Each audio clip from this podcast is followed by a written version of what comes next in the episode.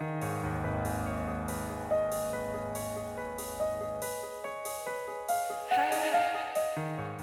nombre es Mauricio Lechuga y te doy la bienvenida a octubre, el mes de los breviarios cadavéricos, en el que te compartiré una creepypasta o leyenda urbana todos los días.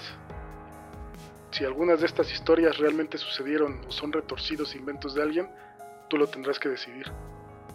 Recuerda que pueden contener amplias descripciones de violencia y o lenguaje explícito. Escucha bajo tu propio riesgo.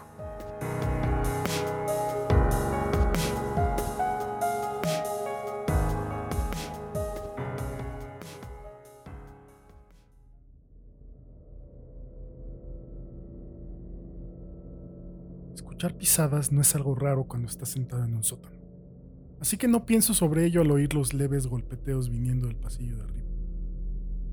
Asumo que es mi hermano y retomo cual fuera la improductiva actividad que me encontraba haciendo al momento. Pero continúan por otro par de minutos y me empiezo a irritar. Se hacen más y más ruidosos en lo que suspiro, pensando en qué podría ser mi hermano a estas horas por la noche. Mantengo mi posición sin poder concentrarme con todo este alboroto. Aún sentado, escucho cómo el repiqueteo se hace más rápido y frenético. Solo continúa oyéndose, casi empezando a tomar ritmo. Todavía más rápido y mucho más frenético, y parece provenir desde la sala principal. Me doy cuenta de que sea lo que sea quien lo provoca, no es humano. Ningún humano se puede mover así. ¿Qué carajos? Finalmente grito. Después de eso, todo el golpeteo se detiene. El ambiente sigue en calma por un rato y luego escucho una serie de pasos más tranquilos en dirección a la puerta del sótano. La puerta se abre ligeramente y los pasos se detienen una vez más. Presto atención a mi respiración por los siguientes tres minutos y suspiro pensando que terminó.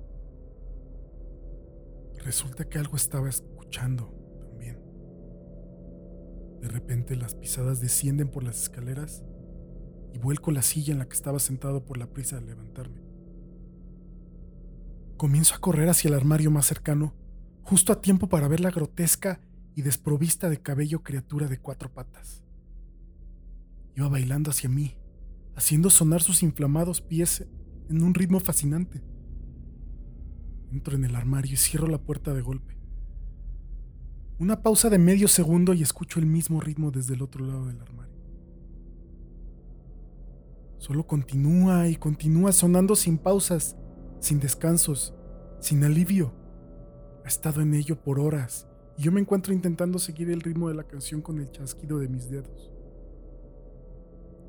Pero entonces, así de súbito, así como inició, todo se termina.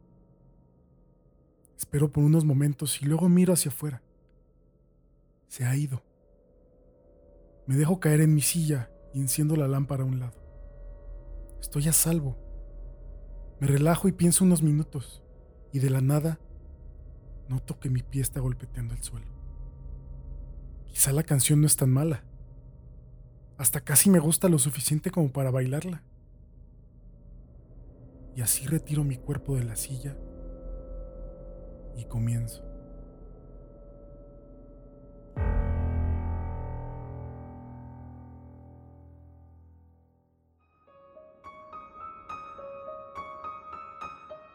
Para que no te quedes sin escuchar ninguno de los breviarios cadavéricos que se publicarán en todo octubre, suscríbete en tu aplicación favorita, Apple Podcast, Spotify, la que sea. También compárteselo a quien le gusten todos estos temas de miedo, suspenso y creepypastas. Te recuerdo que en Patreon podrás escuchar historias extra exclusivas para los miembros. Encuéntralo en patreon.com diagonal Morten Podcast. Gracias Tonkotsu Bob y Alejandro Villaseñor. Espero que les gusten las historias exclusivas y así como ellos, eh, te invito a apoyar el proyecto. Sígueme en Twitter e Instagram como Morten Podcast y cuéntame, ¿cuál ha sido tu breviario cadavérico favorito?